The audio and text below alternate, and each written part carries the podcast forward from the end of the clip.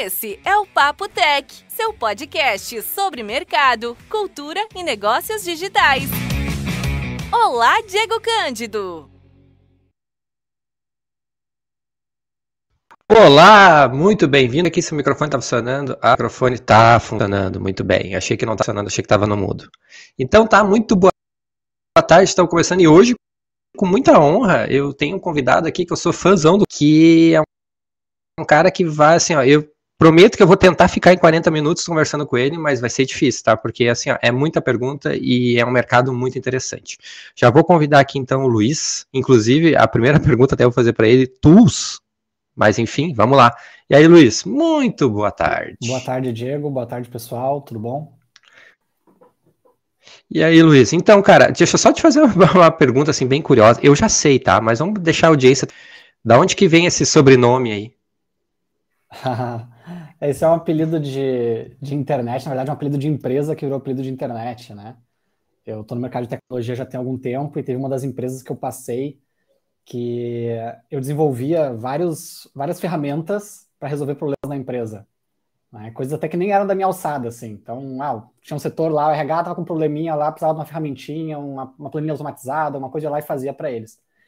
E a gente tinha um fornecedor nessa empresa que se chamava Smarter Tools, né? que eram ferramentas inteligentes, né? E, e aí o pessoal começou a brincar que eu estava concorrendo com o nosso fornecedor. Né? E daí eles começaram a fazer uma brincadeira com o meu nome, né, Luiz, e a ideia é que eu estava construindo ferramentas, então era Luiz Tools, concorrente da Smarter Tools na época.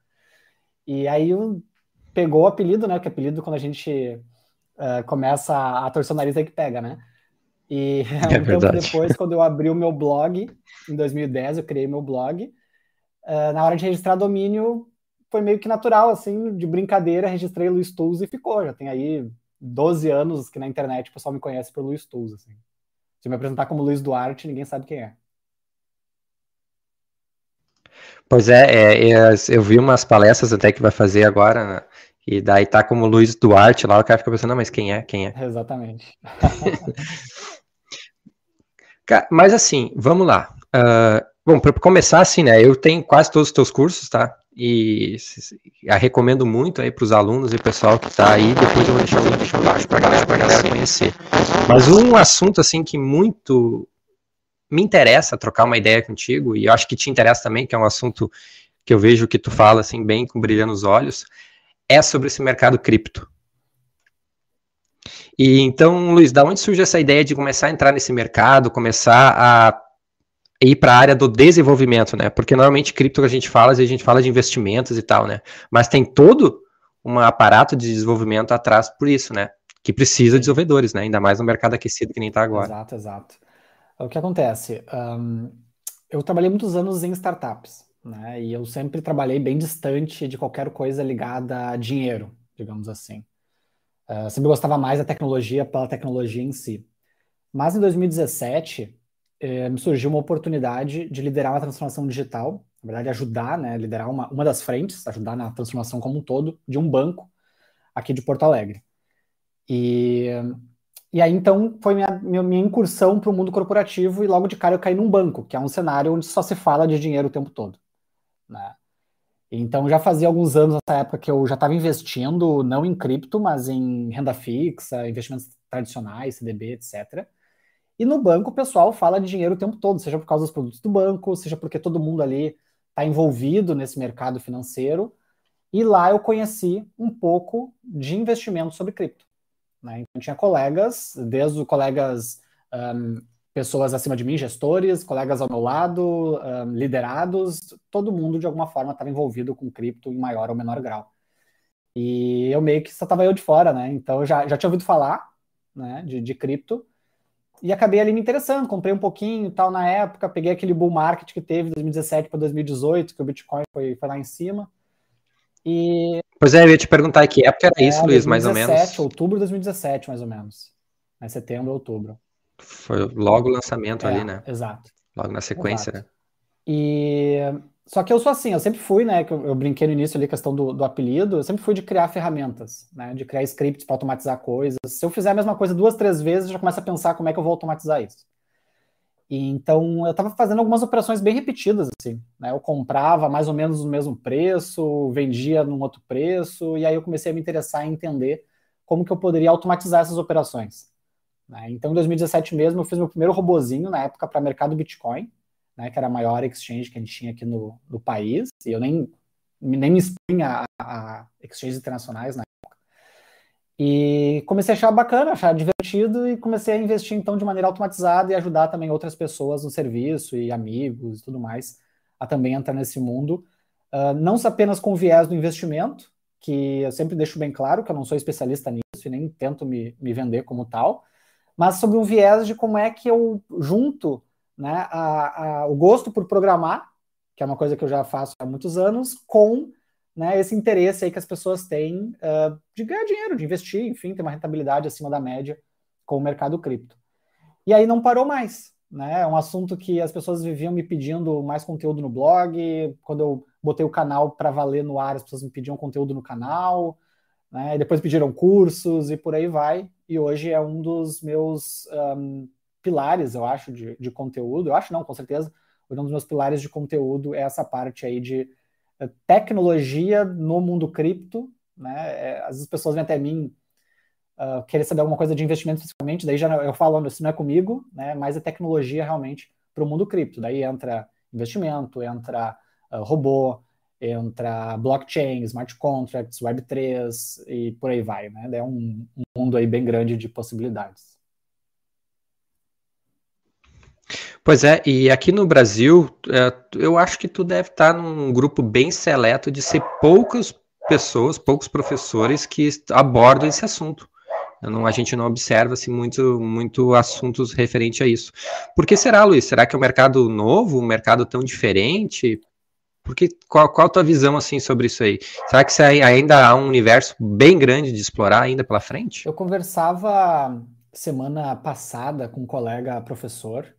A gente trabalhou juntos numa das instituições de ensino quando, quando eu era docente regular, né? E, e daí ele, perguntou ah, que curso eu estava fazendo e tal, né? Trocando, botando conversa em dia. E aí eu comentei, não, agora eu estou bem envolvido, né? Gravando um curso aí de Web3, blockchain, etc. E daí na hora ele falou assim, nossa, não, mas isso é muito complicado. Eu, eu acho, né, porque eu contei essa história, porque eu acho que isso ilustra um pouco do porquê tem, tanta, tem tão pouca gente falando a respeito. Porque, de fato, uh, não é tão trivial quanto você trabalhar com programação web tradicional, né? O pessoal brinca muito fazer CRUD, né? Sisteminha ali de cadastro, com login, alguma coisa assim, o banco de dados. Não é realmente tão trivial assim. Então as pessoas meio que ficam, acho eu, né? Bem achismo da minha parte, não tem nenhuma pesquisa corroborando isso. Sim, a gente, mas acho que as pessoas a gente ficam, só tá indo no achômetro. É, exato. Eu acho que as pessoas ficam amedrontadas com algo que envolve uh, criptografia pesada, que envolve estruturas de dados também bastante, que é um assunto aí bem mal compreendido né, no, no meio de programação.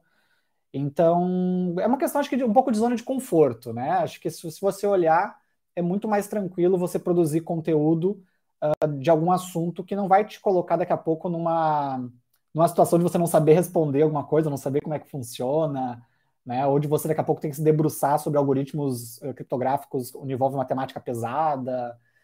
Uh, e, não, e claro, você não precisa entrar tão a fundo também nesse tipo de conteúdo, mas acho que o pessoal tem medo disso. Acho que o pessoal prefere evitar entrar nesse tipo de seara. Fora uma outra, uma outra faceta do mundo cripto, que é o lado dark, que envolve golpe, pirâmides e por aí vai. Eu acho que o pessoal fica com medo também de se associar de alguma forma, né, a esse tipo de coisa. Uh, as próprias plataformas, né, eu trabalho uh, com cursos, né, eu invisto muito em anúncio online, as próprias plataformas elas te bloqueiam. Se você faz um anúncio falando de cripto, se você faz um anúncio que dá a entender que a pessoa vai ganhar dinheiro, uh, então existe, acho que uma, uma, uma aversão a se expor esse tipo de, de risco de imagem, sabe? O pessoal tem esse receio. Eu mesmo já fui em mais de uma publicação minha, o pessoal já veio reclamar nos comentários a pessoa não entendeu o que, que eu estava querendo dizer, né? Não entendeu qual era o viés da publicação, do conteúdo, e a pessoa já. Ah, ah cripto, golpe, beleza, já vai lá e, e solta um hate no, numa rede social, ou uma, uma, um anúncio, uma coisa assim. Então acho que o pessoal evita por esses dois motivos. É, pode ser. Ele é, é um assunto um pouco complexo mesmo, né? De todas as suas. Eu falo por mim que eu recém comecei a estudar esse assunto. E é um assunto bem, bem complexo mesmo. Ainda mais se a gente quiser entender tudo, né? Sim. Se a gente quiser entender um, como um todo, é uma coisa assim. Luiz, eu quero te fazer uma. Eu vou, já vamos retomar esse assunto aqui, mas eu queria só voltar umas casinhas atrás aí. Tu que também já passou por essa, já passou por sala de aula e agora também uma sala de aula virtual, entre aspas, né? Através dos cursos aí. A gente eu não posso deixar de falar sobre o atual mercado, né, o mercado de trabalho agora, na época da TI, né, que a gente está vivendo agora. E uma pergunta também que eu recebo em sala de aula é muitos alunos perguntando assim, pô, mas por onde começar? Uh, qual é o conselho que tu dá? É, se conselho fosse bom, tu vendia, né? Podia fazer um curso de conselhos na área de TI. Sim, sim. Mas uh, na tua visão, tá? Uh, sempre a gente está falando aqui, né, nas nossas opiniões, e a gente tem que respeitar que são opiniões, né? Mas por onde tu acha que começa hoje no mercado de TI? Sim. Uh, eu vejo, eu interajo, não apenas vejo, mas eu interajo diariamente com, com vários alunos, né? E, e uma boa parcela desses alunos são novos entrantes, né? São pessoas que estão estudando para fazer uma transição de carreira ou para começar uma carreira na área de tecnologia. E eu vejo que a, as barreiras elas são muito parecidas, os obstáculos, os desafios são muito parecidos de quando eu comecei. O que muda basicamente hoje uh, é as, as, frameworks da moda, as tecnologias da moda, né, o que as empresas estão pedindo é diferente de quando eu comecei lá em 2006. Mas eu vejo que as dificuldades, os, as expectativas e até mesmo os medos são os mesmos que eu tinha lá atrás. Então, o que, que eu costumo trazer para o pessoal? E aí é claro com um, um interesse genuíno realmente de compartilhar algo que eu acho que pode ser útil. Tá? Não quer dizer que eu esteja 100% certo aqui, mas é o que eu digo para o pessoal e que eu acho que funciona ainda hoje e que funcionou para mim lá atrás. Né? O mercado, ele quer o profissional o mais pronto possível, né, pelo menor custo possível, eh, que entregue o maior resultado em menor tempo, etc. É coisa do mercado, né? É padrão. Se eu estivesse na, na outra posição, eu também iria querer a mesma coisa. A questão é que no outro espectro a gente tem o profissional ali que está, ainda nem é profissional, né, que está estudando, está começando, está tá entrar nesse mercado. A gente tem que, de alguma forma, né, faz, nós, enquanto candidatos, né, enquanto quem está buscando a posição, de alguma forma reduzir esse gap entre o que a empresa quer e o que eu sou hoje. Né? Eu não vou conseguir, dificilmente, né, atender 100% do que a empresa quer. Então, eu tenho que entender que eu, meu, meu trabalho enquanto candidato é reduzir esse gap o máximo possível. O que, que eu fiz lá atrás e que eu recomendo para os alunos fazerem? A empresa, ela tem uma, uma expectativa do que ela quer, não necessariamente às vezes é o que ela precisa, mas ela tem uma expectativa do que ela quer. E eu tenho que buscar chegar o mais próximo possível, criando uh, meios para conseguir aquela experiência que ela quer, criando meios para conseguir entender os frameworks, ferramentas que ela quer e assim por diante. Eu fiz isso eu vejo muitos dos meus alunos fazendo isso através de freelas, através de side projects, né, de projetos paralelos ali, um, sejam projetos que de fato vão para produção, sejam projetos que não, é realmente só para fazer um teste, uma prova de conceito, alguma coisa. Né? Então, se você não tem a experiência que a empresa pede no mercado mesmo, crie essa experiência num ambiente de sandbox, num ambiente mais controlado, de repente, de desenvolvimento. Eu fazia muito freela, muito freela todo final de semana eu estava desenvolvendo um site para alguém, que na época era o que se fazia, era sites. Depois se mudou, entrou a onda de aplicativo, então eu ficava fazendo aplicativo para os outros. Né? É. Então eu busquei reduzir esse gap e, e olhando hoje, o pessoal que, que me conhece hoje acha que foi fácil, mas não foi, foi um ano e pouco para eu entrar na área de desenvolvimento. Trabalhava com suporte. Né? Mas em paralelo ao meu trabalho com suporte, eu ficava desenvolvendo coisas para mim, para os outros ganhava uns trocos furados, assim, que não, não dava para nada, mas eu não estava muito pelo dinheiro ali da, daquele trabalho, mas sim pela experiência, colocar aquele trabalho no portfólio, né? Até que chegou um momento que o, o, o gap entre o Luiz estudante e o mercado, ele ainda existia, mas ele estava menor. Né? Eu nunca me esqueço que o entrevistador que me deu uma das minhas primeiras uh, oportunidades, assim, que, que foram decisivas para minha carreira, né, ele falou: cara, tu não tem tudo que a gente precisa, mas tu é o, é o melhor candidato que a gente tem na, no momento. Né? Então, eu acho que é um pouco disso. Assim. Eu, eu vejo, às vezes, os alunos uh, paralisados né, no processo de, de conseguir sua primeira oportunidade, porque eles olham aqueles requisitos todos, eles, nossa, eu nunca vou chegar nisso, ou eu só posso me candidatar para essa vaga se eu tiver todos esses requisitos. E eu sempre falo pessoal, cara, não, vai tentando, vai mandando. Né? Tenta descobrir a cada entrevista, tenta descobrir o que que faltou ou, ou o que que tu pode melhorar. Né? Tenta descobrir, seja com entrevistador ou fazendo uma autocrítica, em, último, em última instância, é o que você vai ter, né? E, e vai aos poucos diminuindo esse gap entre você e o mercado. Né? E uma das maneiras que eu vejo é fazendo projeto, fazendo seja para você, ou seja para os outros, porque ali na no programando de verdade, você pode fazer centenas de cursos da Udemy, faculdade, não importa. É se você quer trabalhar com programação, é programando que você vai conseguir trabalhar com programação. Você tem que fazer projeto para você ou para os outros. E permeando um pouquinho nesse mercado de startups aí, né? É, tu tá por dentro desses, desse, desse pessoal aí? E como é que tá teu, teu vínculo com essa galera aí? No ainda mais aqui em Porto Alegre, que é. ainda que tá, o mercado está um pouco aquecido ainda, né? No caso aqui de startups, né? já teve mais, eu acredito, né? Pelo que a gente observa. Mas como agora a gente pode trabalhar de qualquer lugar, né? Então agora não existe mais barreira, né? É, é isso que eu, isso que eu ia dizer. Né? Hoje eu não acompanho tanto mais a cena startup quanto acompanhei no passado. Né? Teve uma época que eu tive minha startup também, tudo. E participava de um grupo em Porto Alegre, inclusive, que era de empreendedores. Pois é, startup de quê, Luiz? Que, que, que, eu tive um mecanismo que era empresa? Busca, né? Eu tive um mecanismo ah. de busca de classificados automotivos. Então a gente reunia os 80 maiores sites do segmento do país, a gente reunia todas as bases deles num único mecanismo de busca.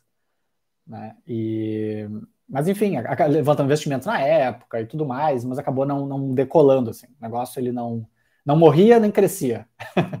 daí isso não é legal para uma startup, uhum. a gente decidiu acabar por, por encerrar. E daí nessa época estou falando isso aí é 2015, daí eu era bem envolvido e eu também trabalhei em outras startups até 2017. Hoje, no momento, eu não estou tão engajado mais com a cena startup, nem nacional, nem internacional, mas o que eu ia citar agora é justamente o que você colocou. Hoje existe essa oportunidade que não existia lá atrás, ou era muito rara, de você trabalhar para qualquer empresa de qualquer lugar do mundo. E, em especial, no mundo cripto, que é um mundo que eu estou acompanhando mais, mais de perto ultimamente, é, tem gente que está trabalhando, tem alunos, inclusive, estão trabalhando para startups ligadas a cripto, né, do exterior, aqui do Brasil, né, ele trabalhando aqui do Brasil, eh, recebendo, às vezes nem em dólar, recebendo em Bitcoin, recebendo em Ether, recebendo em cripto mesmo. Né? Então o cara não tem nem aquele problema de, ah, mas a remessa internacional do não sei do que. Cara, tu recebe na tua carteira, né, de tua MetaMask, por exemplo, tu recebe o teu pagamento lá por serviço, tu entrega o serviço né, e recebe o pagamento por aquele serviço.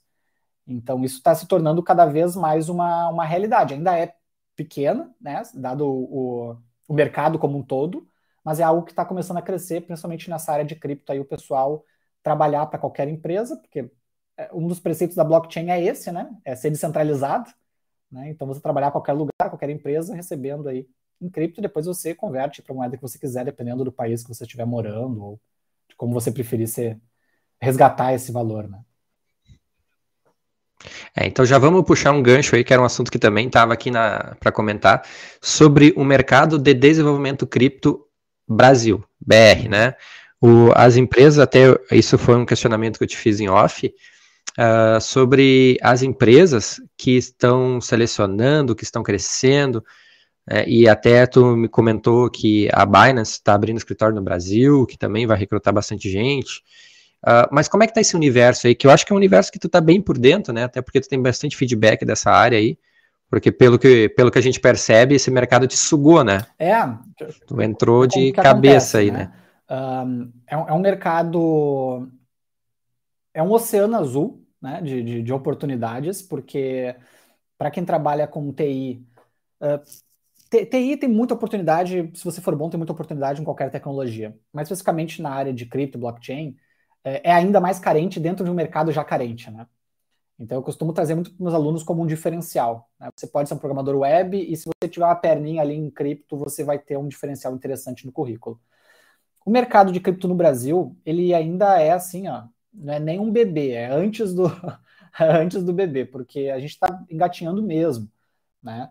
Eu conversava outro dia com uma empresa chamada Leak, e em algum momento deve aparecer algum conteúdo deles lá no canal, porque a gente está conversando sobre isso.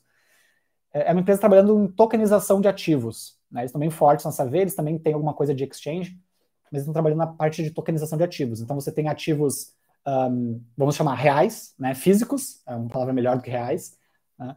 E você tokeniza eles para como se fossem ações, né? Você poder ofertar eles aí na blockchain, etc. E a pessoa comprar um pedaço aí da tua empresa e você se capitalizar, assim como faria no mercado de ações tradicional, mas no mundo cripto.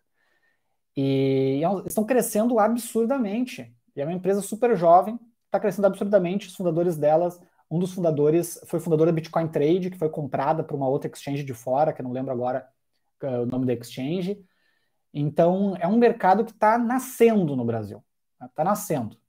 Lá fora também não é muito velho, né? não é muito antigo, mas no Brasil ele está nascendo realmente. Se a gente parar para ver, a, a, a, Ethereum, que foi quem de fato proporcionou essa ideia de, de blockchain como plataforma, está falando de algo aí com sete anos de vida. Nem isso, as versões mais estáveis. Né? Então, imagina sete anos lá fora, que no Brasil é menos ainda. Então é, é, é um, um cenário de, de é tipo os bandeirantes, né? De, de desbravar a mata para ir montando a civilização. Né? Então ainda é bem incipiente. É, o, o que eu sei a respeito é do que eu acabo interagindo com algumas pessoas que trabalham. Então tem gente na minha rede que trabalhou no mercado Bitcoin, tem gente na minha rede que trabalha na Leak, na Bitpreço, Biscoint, a Binance agora está abrindo o escritório no Brasil, vão ser menos 5 mil vagas que eles vão abrir, obviamente, para todos os setores, né? não só para tecnologia, mas principalmente tecnologia. E de, provavelmente vai ter gente da minha rede que vai estar tá trabalhando lá, né? Provavelmente, porque é muito Bem provável. Tá? Então, ainda é tudo novidade. É, acho que é isso que a melhor coisa que eu posso dizer a respeito, né? Sem, sem cometer o, alguma gafe, algum erro, é, é muita novidade. Uh, ainda não se sabe o que, que vai ser esse mercado no Brasil exatamente, porque a gente tem uma característica forte de, de regular pesado, de às vezes meter uhum. até a lei onde não deve, coisa do tipo. Então tem toda uma discussão no entorno disso. Então ainda é tudo muito novo e tudo que é muito novo tem muita oportunidade. Nem todas vão vingar, né? Mas acredito aí que tem muita coisa boa que, que vai surgir nos próximos anos e quem estiver preparado vai estar tá colhendo os frutos.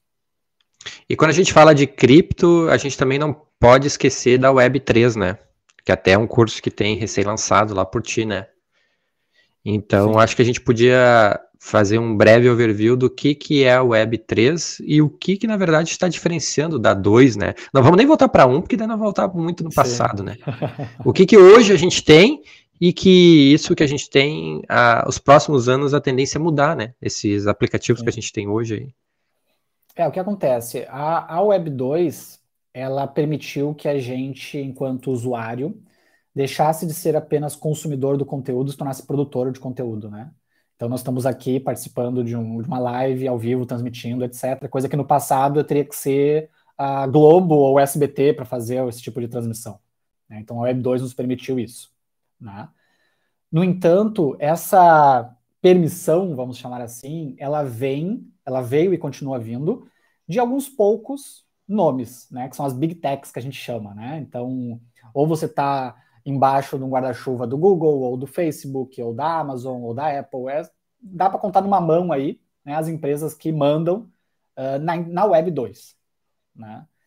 Então, uh, a Web 3, a proposta é devolver o poder sobre o dado a quem produz este dado. Né? Então, devolver a propriedade sobre o conteúdo a quem produz esse conteúdo. Então, tirar o, tirar o poder das big techs e dar mais poder realmente às pessoas que de fato fazem a web acontecer.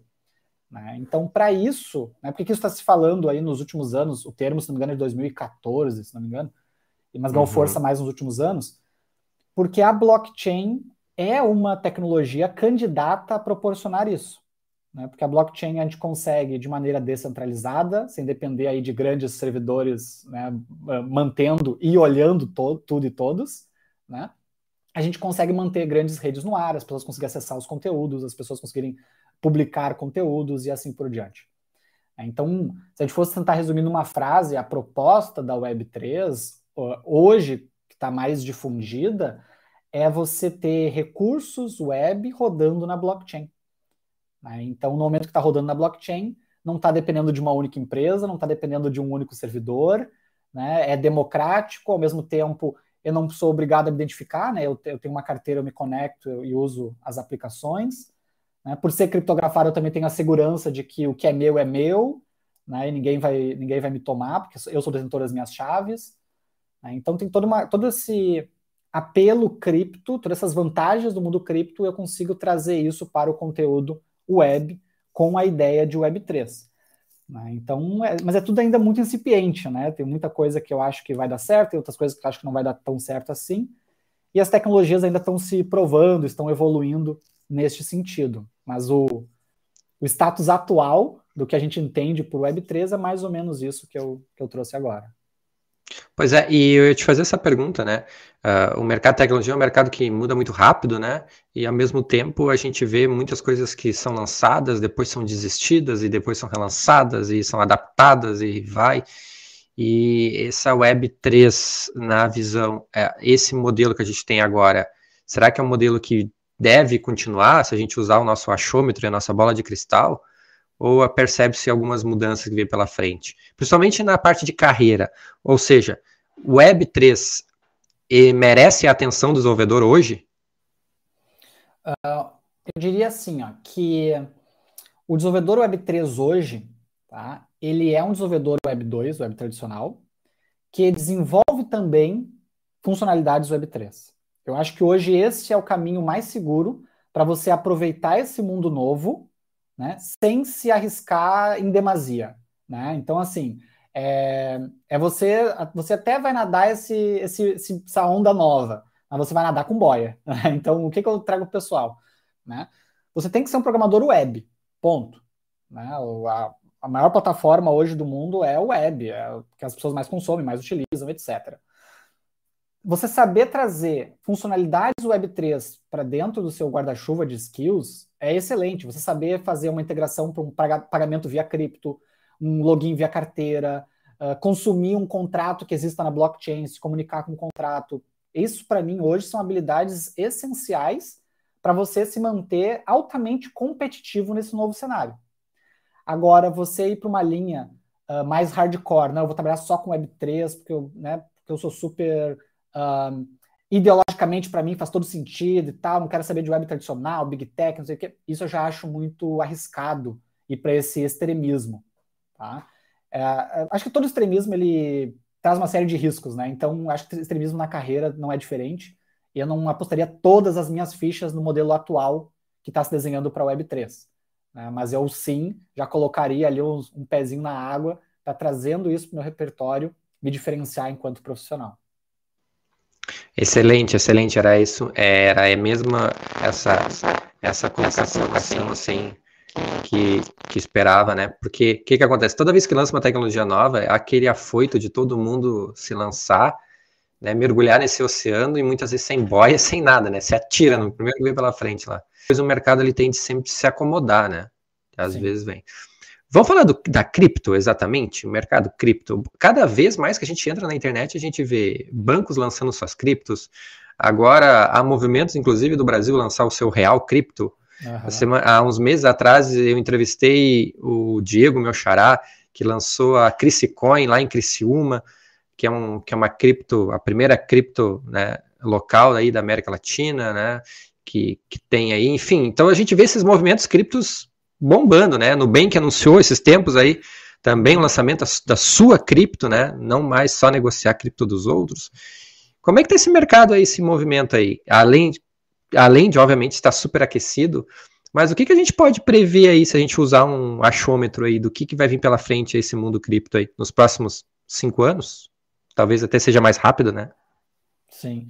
É que hoje é muito simples, né? Ah, você criar Existem ferramentas, inclusive, na web que você cria, sem uma linha de código, você cria sua criptomoeda, né? Então é, é muito simples você fazer esse tipo de solução. Mesmo soluções maiores, mais robustas, como o governo lançar a sua cripto coisa do tipo, você tem uh, frameworks prontos para isso hoje no mercado, open source que você baixa, configura e coloca para rodar, né? Coisas já provadas mesmo que funcionam. Então, na prática, criar uma criptomoeda ou lançar uma criptomoeda hoje virou commodity. Né? É, é, quase como se eu imprimir aqui na minha impressora uma nota com a minha cara e começar a distribuir como se fosse dinheiro. Né? Virou commodity, não é mais algo, um, diferencial ou algo mega inovador. Deve entrar daqui uns dias no, no blog lá tutorial sobre como criar criptomoeda também. Então, é simples, entre aspas, que se tornou esse tipo de coisa, graças à evolução das blockchains e tecnologias. Né? É. Lembrando que, acho... que provavelmente era, era pegar uma faca nos dentes e, e, e abrindo selva, né? Exatamente. Porque Não, se a gente fosse três, quatro anos atrás. É. Não, quando Satoshi Nakamoto pegou lá para criar o Bitcoin em 2008, 2009, né, era uma coisa assim, tu tinha que escovar os bits e bytes para ter tua moeda online. E hoje você coloca uma moeda na rede da Ethereum, da Solana ou qualquer outra aí, em cinco minutos, só escolhendo o nome da moeda, o logo que vai ter, coisa do tipo assim. É, é palhaçada, entre aspas, né? É muito simples, né? E a moeda funciona. A grande questão é que essas moedas todas, uh, elas só vão ter valor se elas estiverem agregadas a uma proposta que traga valor a elas, porque a moeda per se é apenas bits registrados nos computadores espalhados aí na, na blockchain. Né? Então, a, a, a grande, um, a grande diferença de uma moeda para outra né, é a proposta que ela traz, é o ecossistema no qual ela está inserido. Por, vamos pegar o exemplo aí do Nubank. O que, que vai ter de vantagem eu ter a moeda do Nubank? Né? Se não tiver nenhuma, ela simplesmente vai ser mera especulação financeira, né? que é o que muitas moedas aí acabam, acabam caindo nesse, nesse cenário. Né? O próprio real digital, eu enquanto contribuinte, enquanto cidadão brasileiro, qual que é a, vantagem para mim lidar com real digital e não né, com real normal, que é praticamente já digital, né? Só não é em, em blockchain, né? Uh, então, a, as moedas, elas...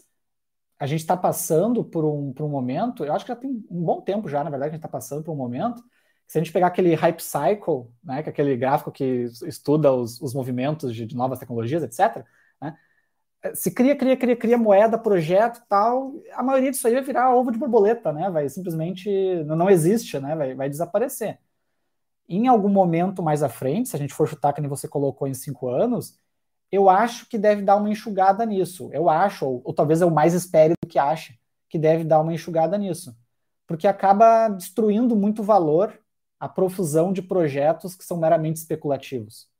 Né? Eu acho que acaba tirando dinheiro um dinheiro que não deveria tirar de ninguém, né? acaba tirando esse dinheiro das pessoas, acaba se perdendo, às vezes até em projetos que não são golpes, mas são projetos muito ruins, acaba se perdendo o dinheiro de muita gente.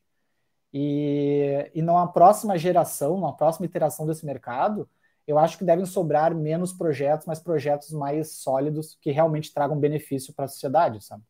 Seja através de serviços, através de ecossistemas, não sei. É o que eu quero acreditar, pelo menos, para os próximos anos. É, a gente está fazendo aqui um achômetro, né? Mas é exatamente, né? Lançar cada vez está. Inclusive tem tutorial aí né, sobre, sobre, sobre esse assunto aí. Né? De, tem vários ali, vou botar o link depois aqui embaixo aí para a galera que quiser acessar ali e dar uma uh, navegada sobre esse assunto aí. E então, mas e, o outro assunto também que foi falado várias vezes, que eu acho também a gente tem que fazer um parênteses para tentar dar uma explicada também sobre a blockchain. Nós falamos várias vezes sobre Sim. cripto, sobre o Web3, toda vez o, o, o, assunto blockchain era acionado, né? O termo blockchain é acionado e a gente tentar explicar isso, né? Daí, obviamente, vou pedir que tu tente explicar isso para os leigos, que nem eu, o que que é e como ela funciona. Uhum. O que acontece, tá? Um, blockchain é uma coisa que já é estudada há um bom tempo, tá? Já tem aí um, quase 30 anos que se tem os primeiros papers sobre blockchain. Né? O pessoal da Xerox estudava, lá no início da década de 90, 91, se não me engano, eles estudavam como que eu poderia garantir a não adulteração de conteúdo digital. Né? Então imagina, a Xerox, uma empresa que faz fotocópias, né, queria um jeito de evitar cópias de conteúdos digitais. Porque o conteúdo físico, né, uma nota de dinheiro de papel, a gente tem uma série de mecanismos ali na nota físicos né, para tentar identificar a fraude. E eles estavam buscando uma maneira de trazer isso para o mundo digital. E aí eles chegaram na, na, nas primeiras ideias do que, que seria a blockchain. Né? A blockchain basicamente é você pegar uh, registros e você assinar esses registros de maneira que eles fiquem todos interligados. Né? Então imagina que uh, o Luiz né, tá dizendo que deu esta moeda, tem uma moeda aqui, não, não deu essa moeda para o Diego. Né? Então o Luiz vai lá e assina, como se ele assinasse um documento. Ó, estou entregando essa moeda para o Diego. O que o Diego vai fazer com essa moeda depois? Talvez ele vá dar para uma outra pessoa, ele vai usar ela para pagar alguma coisa. Né? E aí o Diego vai também assinar né, esta, essa transferência dessa posse para outra pessoa. Pode ser uma moeda, pode ser uma imagem, pode ser qualquer coisa. Só que a assinatura do Diego, como é que a blockchain se organiza? Que a assinatura do Diego, ela é feita sobre a assinatura do Luiz. Então, há, há um encadeamento entre todas as transações né, passadas até o presente que garante que o Diego não possa transferir algo que ele não recebeu de alguém no passado e que também garante que o Luiz que cedeu essa moeda no passado não possa ceder ela de novo para outra pessoa que é o problema do gasto duplo, que é um problema aí lógico-matemático.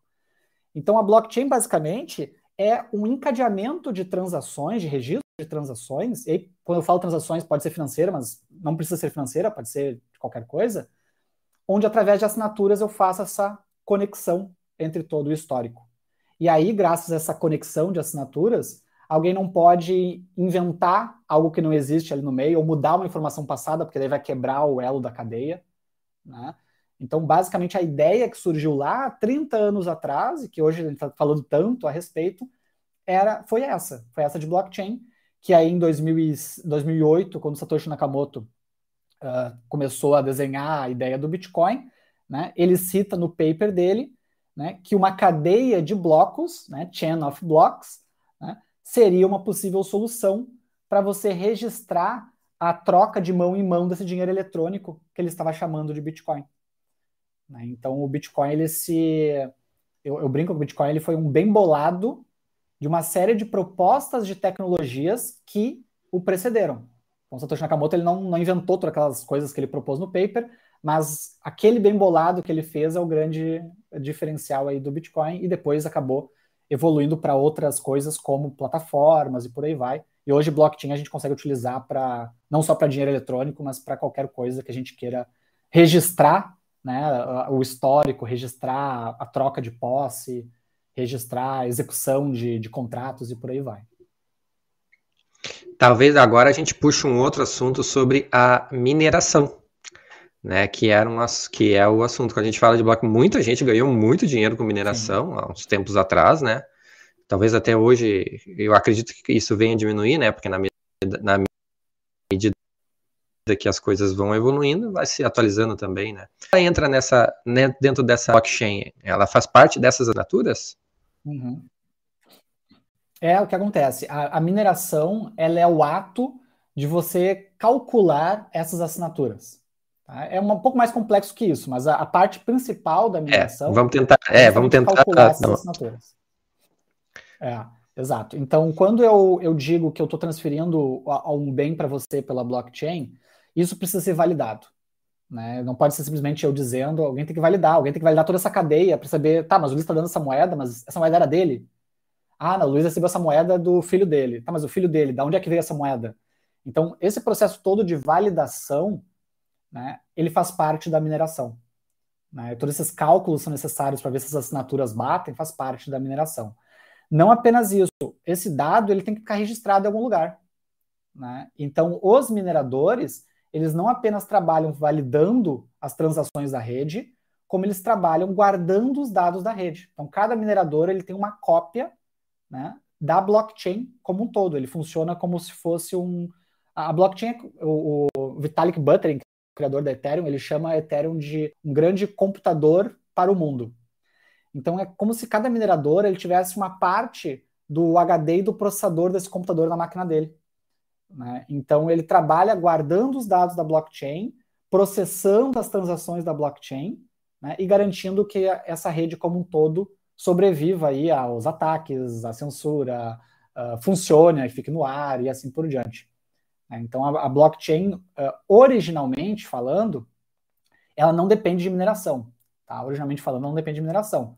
Mas, no modelo descentralizado, que é o que tornou possível o Bitcoin e a maior parte das moedas trabalha dessa forma, aí ela depende que eu tenha vários computadores. E para que eu tenha vários computadores, ou eu tenho uma empresa bancando, ou eu tenho pessoas trabalhando em prol dessa rede por algum motivo.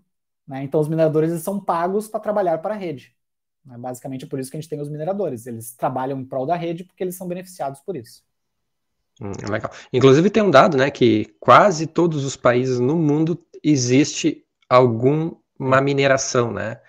São pouquíssimos que não há nenhum registro de ninguém é, minerando naquele país, né? São em torno dos 240 países uh, aceitos pela ONU e tem tipo 200 que tem alguém minerando criptomoeda. É. É uma coisa assim. É, algo assim, é absurdo. Só aqueles países assim, tipo, minúsculos é. mesmo, né? Que não tem alguém lá com algum computador conectado na blockchain e de alguma maneira minerando. Você tem Mas quando a gente. Nó de Bitcoin rodando em satélite minerando. Né? Então, mesmo o pessoal brinca é. na guerra nuclear, o Bitcoin ainda continuaria funcionando, a menos que derrubassem todos os satélites. Porque tem satélite minerando Bitcoin. É, é. Inclusive, é daí esse mercado é um mercado tão, né, tão curioso, né, e que merece uma atenção tão grande que tem que empresas estão desenvolvendo uh, hardwares, né, específicos para poder fazer, né, especificamente para as minerações. Sim. Né? Então tem aí logo logo já tem alguma coisa sendo lançada aí, se for procurar já vai achar, mas isso é um mercado que ainda tá, ainda ainda tende a crescer se continuar do jeito que a gente conhece sim, hoje, né? Sim. Isso vale lembrar, né? Se continuar do jeito que a gente pensa hoje.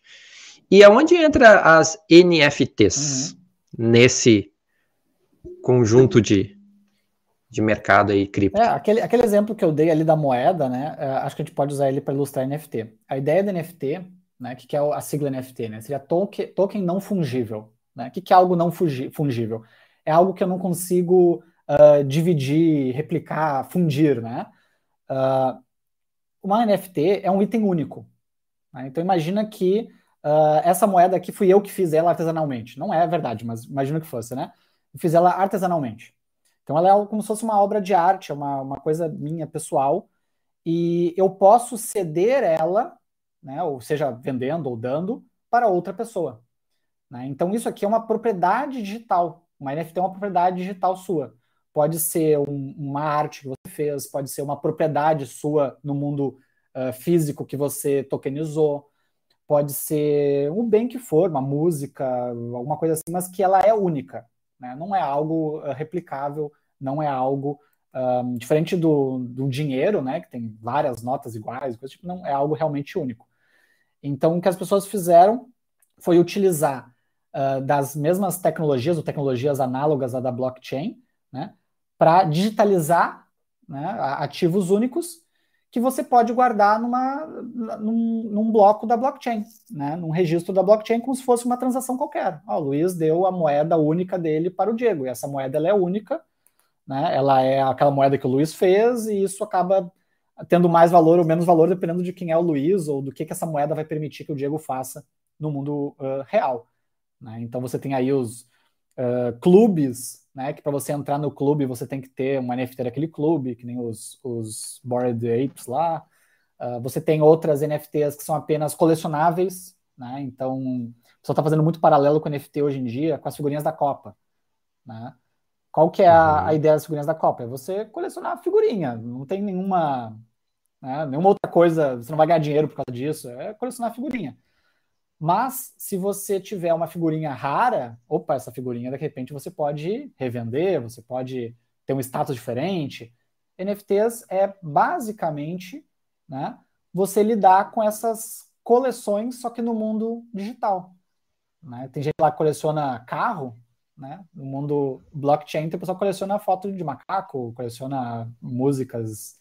É, que é o famoso caso do Neymar, é. né? Que fez o um investimento em, em NFTs, né? Exato. E os clubes também estão entrando nessa, né? Sim, não, os Se a gente entrar, e tem vários clubes que estão entrando, que estão entrando nesse, nesse universo. Bom, agora a gente precisa fechar essas pontas todas, né? A gente falou sobre um monte de assunto e esse assunto todos acaba tendo uma certa ligação, né? Então agora se a gente fechar essas pontas todas aí de tudo que a gente falou, o que, que a gente pode pensar e o que, que a gente pode prever desse universo de cripto, de blockchain, NFT, Web 3.0, Smart Contract, que eu nem te perguntei sobre o que, que é, até que quiser fazer um breve resumo do que, que é, que inclusive tem vídeo no canal, um assunto que tu está abordando recentemente aí, né, seguidamente, por uhum. sinal. Tem inclusive séries, né, é. sobre esse assunto, que até estava olhando ontem. Uh, e se a gente fechar essas pontas aí, o que, que a gente pode, assim, prever desse universo cripto, dessa Web 3.0, dessas NFTs, o que que esse, o que que esse movimento vai acontecer nos próximos anos aí que a gente vai uhum. fechar essa ponta aí para o mercado dev, Sim. principalmente, Sim. né? É, falando de smart contracts muito rapidamente, uh, quando o, o, Bitcoin surgiu, ele surgiu com a ideia de ser um dinheiro eletrônico, né? Só que dentro do, do, da blockchain do Bitcoin roda um algoritmo que eles chamam de UTXO, que é o algoritmo que valida se aqueles fundos podem ser transferidos, etc. E quando o Vitalik Buterin ele começou a estudar o Bitcoin, o Vitalik Buterin é o criador do Ethereum, ele olhou aquele algoritmo e a forma como ele trabalhava e ele pensou assim: por que, que a gente não usa essa mesma ideia, mas para rodar outros algoritmos? Né? E, e, aí, quando ele cria a Ethereum, junto com o time dele de pessoas sensacionais, né, eles criam um, uma forma de você conseguir não apenas executar transações na blockchain, mas executar qualquer código que você imaginar. Né? Então, como assim qualquer código, Luiz? Inicialmente não era qualquer código, por isso que o nome é contrato inteligente, eram contratos. Né? Então, a gente codificava né, um, um algoritmo que dizia: uh, se o Diego me transferir o MP4 deste vídeo, então ele vai ter direito a esta moeda. Né? Então você vinculava ativos digitais ali no, no, algoritmo, e aí, quando aquelas condições fossem atendidas, o contrato ele executava sozinho e ele transferia a posse. Ah, você subiu o MP4 lá, ele me mandava o MP4 e eu mandava o dinheiro para você, mas automaticamente, sem precisar de intervenção humana. Então, inicialmente, a ideia do smart contract era essa, por isso que ele tem esse nome. Era, era contratos em código rodando na blockchain. Como estava na blockchain, ninguém podia mudar, qualquer um podia lá olhar as regras do contrato, ele não podia ser adulterado, por isso que ele rodava na blockchain. De lá para cá, muita coisa mudou. Hoje em dia você roda qualquer coisa. Se você quiser aí fazer um jogo na blockchain, tem vários jogos na blockchain, né? Você pode estar tá fazendo uhum. um jogo na blockchain. As próprias NFTs, né? Você pode criar coleções artísticas suas de qualquer coisa, subir na blockchain e vender para as pessoas, né? Uh, então, hoje em dia você consegue programar né, praticamente qualquer aplicação, nem todas fazem sentido, mas praticamente qualquer aplicação dentro de uma blockchain utilizando aí a uh, criação de contratos inteligentes. Então, o nome hoje em dia está bem, está uh, destoando do que realmente se faz, né? Pois é. Mas é um nome hoje infeliz para a realidade, mas você cria algoritmos que rodam na blockchain. É isso que são contratos inteligentes. Tá? É, a gente, então a gente pode pensar que poderia ser um programa, um, um app de qualquer coisa, por exemplo, um app de comida, a gente poderia rodar no, na blockchain, Poderia. por exemplo? A questão é pensar uh, o que, que faz sentido e o que não faz sentido. Por quê? Porque a blockchain ela tem regras uh, muito particulares, por exemplo, a mineração. Né? Então, se eu mandar agora uma, uma informação, vamos dizer que eu vou fazer uma rede social, pegar uma, um cenário aleatório, fazer uma rede social. Uhum. Excelente. Né? vou fazer lá o Twitter novo para concorrer com o do Elon Musk. Lá. Né? É, não gostei, gostei do Elon Musk ter feito toda aquela é. papagaiada lá, vou criar vou um para mim. Um, meu Twitter. E eu vou colocar ele na blockchain porque eu não quero nenhum governo me censurando, por exemplo. Né? Qual que é o problema? Ah, na blockchain eu tenho a mineração. Então, quando eu mando uma transação para a blockchain, essa transação ela vai para uma fila de mineração que depende de outras pessoas que são os mineradores minerarem este bloco, registrarem ele e eles vão me cobrar uma taxa por isso. Então, tudo que eu vou escrever de dado na blockchain eu tenho que estar pagando para um minerador. Mesmo que seja uma taxa pequena, eu tenho que estar pagando uh, essa transação. Então, será que um Twitter que as pessoas pagassem para twittar daria certo? Não sei. Talvez, né? Num uhum. cenário né, que as pessoas estejam mais oprimidas, de repente, sem muitas opções, não sei. Talvez elas uh, pagassem por, por ter um tweet sem censura, alguma coisa assim. Então, tem alguns. tem essa questão de pagar e tem a questão também do tempo, né? Então, uma transação na rede da Ethereum, por exemplo, num cenário normal, ela vai demorar uns 15 segundos. Num cenário congestionado, pode levar daqui a pouco um minuto para você ter sua transação sendo registrada. Então, tem alguns tipos de aplicações que podem esperar, tem outros que não podem. Tem alguns tipos de aplicações que o usuário não vai se importar de pagar, tem outras que ele vai se importar de pagar. Então, tem toda essa questão. Mas, via de regra, tecnicamente falando, sim, você poderia criar a aplicação que você quisesse para rodar aí na blockchain. Né? Com maior ou menor grau de sucesso, mas daria para fazer. Será que isso é um, já é alguma coisa já pensada para para essa nova blockchain, que essa nova atualização de blockchain aí, para tentar transformar isso mais usável, né? Uma coisa mais simples de entender. É, o que, que eu acho? Eu do, acho que, as, do que é da complexidade é, que é hoje. Eu acho que até fazendo um link com, com a sua provocação ali, né, de, de futurologia, né? Eu acho que as big techs, elas não vão se render fácil, né? E eu acho que elas vão tentar puxar essa revolução de facilitar o uso, de reduzir taxas, o Google anunciou, foi essa semana ou semana passada, não recordo agora. Eh, agora no Google Cloud você pode subir nós de blockchain. O Google anunciou também, foi ontem, uhum. eu acho, que eles estão. Recebi isso também é, por e-mail. Que eles estão investindo, se não me engano, na Solana, né, que é uma dessas blockchains bem, bem famosas. Então, eu acho que as big techs elas vão tentar tomar para si essa revolução. Tá aí o, o Zuckerberg com o metaverso e etc. Acho que elas vão tentar tomar para si essa revolução para que a Web3 Uh, ok, seja com tecnologias uh, diferentes, mais moderninhas, mas ainda é passar o, como é que é, o batom no porco, que a gente chama aqui, aqui no sul, né? É, eu, boa. É, eu acho que as big techs vão tentar levar para essa linha, né? Ó, oh, tá na blockchain. Tá, mas peraí, ainda é, mas é a blockchain do Google. não, é como, não, não quero a mesma coisa. Ah, tu, tá, tu tá na blockchain da Amazon. É. Aí, ó. É o real Ou seja, digital. Ah, mas é criptomoeda. Né? Mas é criptomoeda do governo. Como assim? É. Ah, então eu acho então, ou seja, vamos essa... tirar toda aquela. É, eu acho que a gente vai ter Vamos tirar toda aquela história lá, né?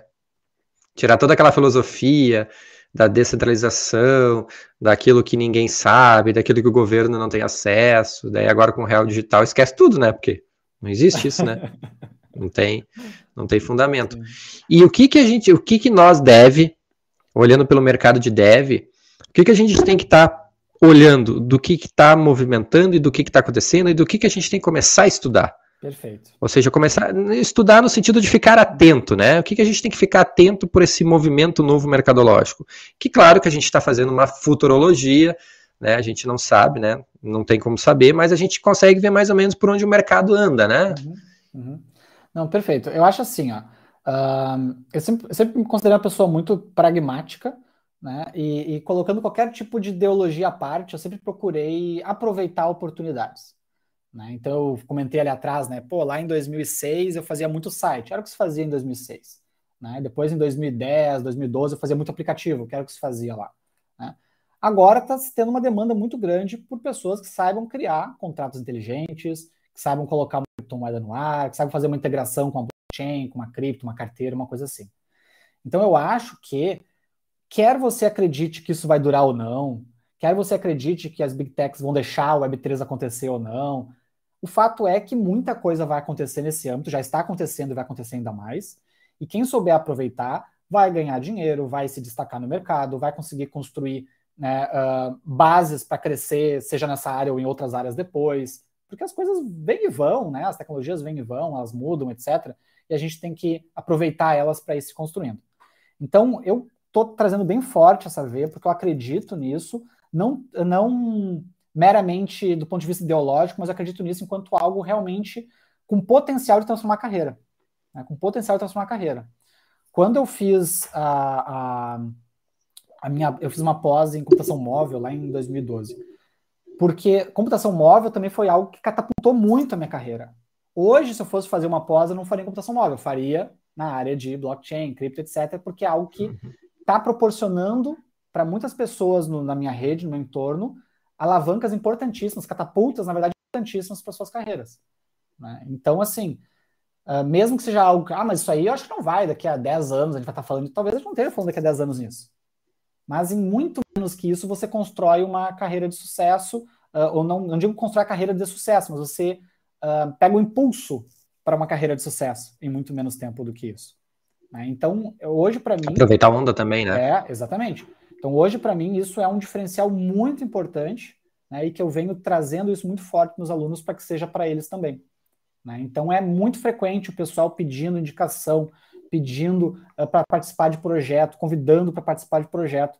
Se você tiver inglês junto no currículo, então já era. Né? Então, se você sabe um pouquinho de programação, mas você está conseguindo se virar bem no inglês ali, você está conseguindo muita oportunidade né, que está inacessível para a grande massa, pelo menos aqui no Brasil, né, por causa da barreira do, do idioma. Então, eu, idioma, eu né? pegaria né? forte tá, quem já sabe web, tá, quem já sabe alguma coisa de web. Eu pegaria forte, entender ali como é que você escreve smart contracts, e aí você tem que aprender um pouco de Solidity, pelo menos. É, assusta um pouco no início, mas não é nada do outro mundo. Tá? É, é, programação, né? Linguagem de programação. Quem já programou uma, programa duas, quem já programa duas, programa três. Né? Então, saber um pouco de Solidity, saber como cria smart contracts, minimamente como funciona a blockchain para entender essas características bem particulares dela, né? Mineração, validação, um, nós da rede, carteiras, né? E se você conseguir, uh, se você estiver apto a programar funcionalidades Web3 em aplicações web tradicionais, né, você tem aí o que hoje o mercado está mais precisando mesmo. Tá? Acho que são poucas as empresas realmente. Ah, não, aqui é 100% blockchain, só blockchain e tal. Não, a maioria são empresas híbridas, né? até mesmo pela questão do risco que a gente estava mencionando antes, né? A empresa, possa tirar logo de cara todas as fichas num, num protocolo, uma coisa assim, é, é muito arriscado. Então as empresas elas estão muito numa linha de beleza, eu tenho aqui meu, meu core, que é o web tradicional, mas eu preciso começar a molhar o meu pé nesse mundo aí, eu preciso de alguns devs para me ajudar. Né? E, e, mesmo se você está numa empresa que ainda não tem essa oportunidade, meta... talvez você seja o dev que vai levar essa oportunidade para a empresa também. Pois é, eu também não posso encerrar esse assunto sem falar sobre o metaverso. O metaverso ele veio para acelerar esse movimento? Eu acho que a gente costuma até conversar meio em conjunto, mas são duas coisas bem diferentes, assim. Né? Eu acho que o metaverso vai se beneficiar de algumas coisas desse mundo, por exemplo, a economia dos metaversos, eu acho que elas vão rodar na blockchain, as, as propriedades dos metaversos, os contratos, acho que eles vão rodar uh, na acho que a blockchain vai servir mais para isso.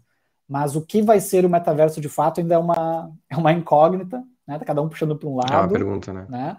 Uh, então o Zuckerberg tendo para aquele lado lá de não, e óculos, e mão, e sensores, não sei o quê, que são coisas muito inacessíveis para 99,99% ,99 da população, né?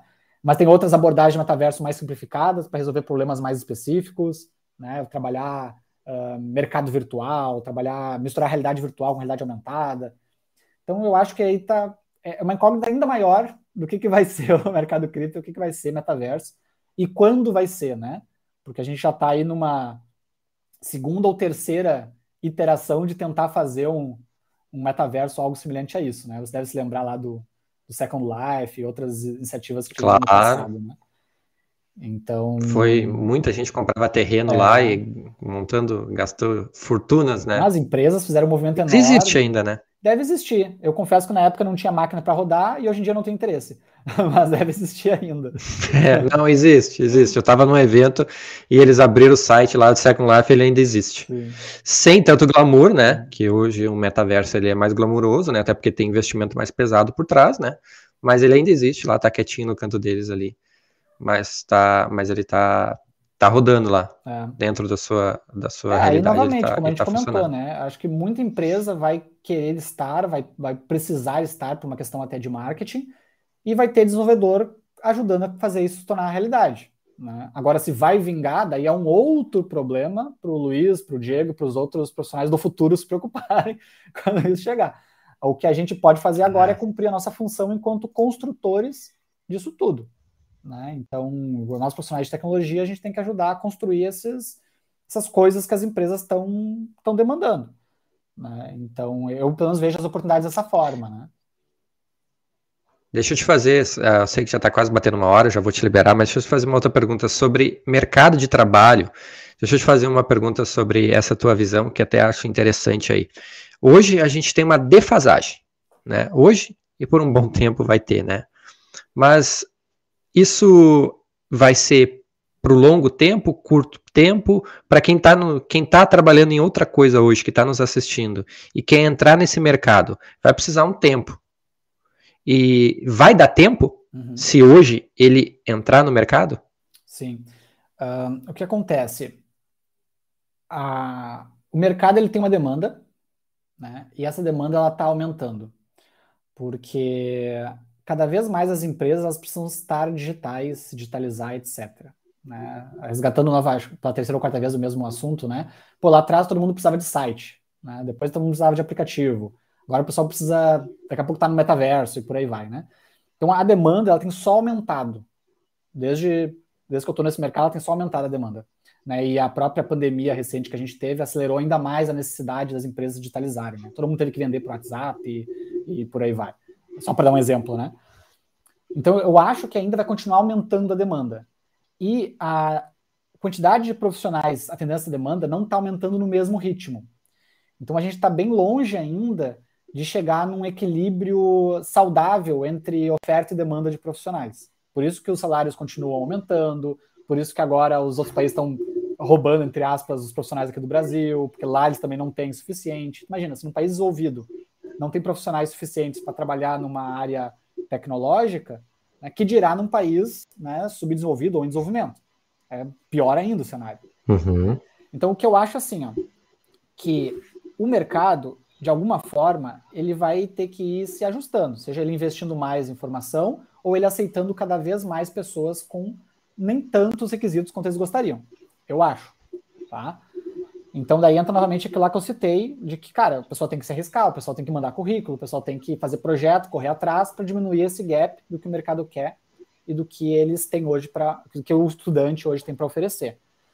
Então, o, essa pergunta de será que dá tempo, né? De se tornar o cara mega especialista e tal, isso realmente é algo que demanda muito tempo. Né? Mas o ter conhecimento num nível mais básico, mais elementar, que já atende aí uma parcela significativa das demandas, não é algo do outro mundo. É que o pessoal às vezes olha, minha, minha opinião, e é bem a opinião do Luiz, o pessoal às vezes olha assim e vê programação como 880. Ou eu vou ser o cara que sabe tudo, ou eu não, não vou entrar nesse mercado, não sei nada. Né? E, e a maioria das empresas que eu passei, ah, os projetos eles não eram exatamente complexos. Eles demandiam responsabilidade, cumprir os prazos, ah, tu tinha que fazer ali as coisas funcionarem, testar, etc. Mas não era nada do outro mundo. Tinha projetos sim que eram muito casca, mas a imensa maioria não eram coisas do outro mundo. E esse é um dos motivos pelos quais eu sempre tinha no time, sei lá, um cara sênior, um, dois pleno, e o resto era tudo júnior. Né? Então, a maioria dos projetos que eu participei era assim, pelo menos tanto por uma questão econômica da empresa, que não dá para pagar um time só de sênior, mas também porque não tinha demanda para ter time só de sênior. Né? Imagina o time, estou falando agora de seleção brasileira, escalação da seleção, né? Bota 11 Neymar no time, não, além de sair muito caro, o time não vai, não vai ganhar o jogo. não vai. É verdade. Vai ficar os 11 esperando a bola não ali, vai, quem é que cruza para mim, né? no chão ali, sei lá, não, não vai. então, assim, tu tem que ter uh, noção de que dá para te entrar no mercado com talvez alguns meses de estudo de experiência numa posição uh, mais baixa, pegando projetos menos complexos, não vai estar tá ganhando daqui a pouco essas promessas milagrosas também que fazem por aí, certo? Mas que tu já vai estar tá inserido. Daqui a pouco até com ferramentas mais simples, né? Hoje em dia se fala muito de no code, low code, etc. Né? Ainda fugindo disso, o próprio JavaScript é uma tecnologia, uma linguagem mais simples do que muitas outras de mercado mais complexas. Um Python também é uma, uma tecnologia mais simples também. Né? Então dá sim, tá? Dá para te aproveitar ainda. Mesmo se a gente estivesse fazendo essa conversa daqui a alguns anos à frente, eu acredito que ainda daria sim para você entrar, né? E rapidamente se colocar no mercado. Quando eu falo rapidamente, eu acho que em menos de um ano, se você pegar forte ali, né? Alguma, alguma tecnologia que esteja de fato sendo requisitada, né? Uh, e estudar com afinco ela. Né? Porque eu vejo isso acontecer com relativa frequência. Tá? É todo mundo? Não, não é todo mundo. Também não acho que a TI seja a solução para desemprego mundial, fome mundial, coisa do tipo. Né? Mas eu acredito sim que muitas pessoas que hoje uh, poderiam estar aproveitando essas oportunidades não estão, às vezes, por medo justamente de, ah, mas eu vou levar muito tempo, né? Ou será que vai ter ainda vaga para mim? Ou será que esse mercado vai perdurar? Hoje eu digo, uh, sem medo de errar, que sim, vale a pena. Né?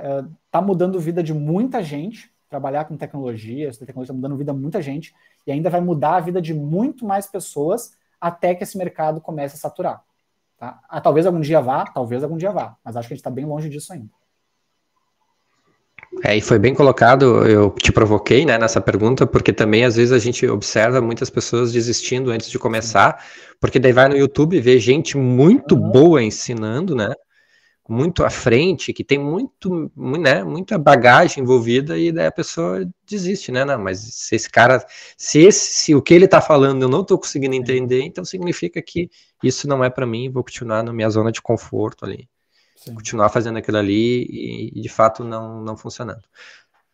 Luiz, ah, lembrando, sobre cursos, lá vou deixar o link, tem vários aí, tudo que a gente falou agora tem algum curso, inclusive o curso de cripto, né, é um curso muito bom, eu fiz ele, me ajudou um monte a entender, né, ficou muito bacana, parabéns ajudou bastante, foi um dos primeiros assim que eu falei, bom, tem que aprender um pouquinho, entender um pouquinho isso aqui, né? Porque a gente começa a olhar vídeos no YouTube, a gente começa a pegar as coisas meio sem pé nem cabeça, né? Porque quem tá falando no YouTube tá falando a sua linguagem. Nós, que eu que tô ali, tô perdido, né? Não sei nem o que tá, o cara tá falando. E o universo financeiro para nós no Brasil, ele é, eu vejo que na sua grande maioria ele é um pouco distante. Sim. Né? A gente não tem aquele hábito, né, de, né, de financeiro, né? De, né? Nós somos um país que menos guarda dinheiro, né? Então, Sim. Então, é isso aí.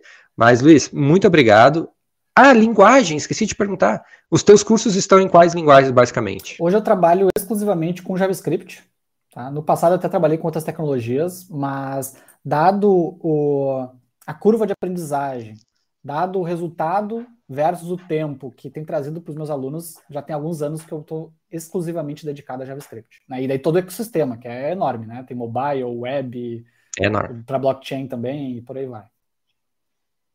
Ah, legal. Então, aprender JavaScript ainda com um assunto tão inovador, fecha todo, fecha todo esse elo aí. Luiz, muito obrigado pela atenção. Obrigado por essa uma horinha aí conversando. E espero que o pessoal que está nos assistindo e que vai nos assistir, né? Porque isso fica rodando aí, né?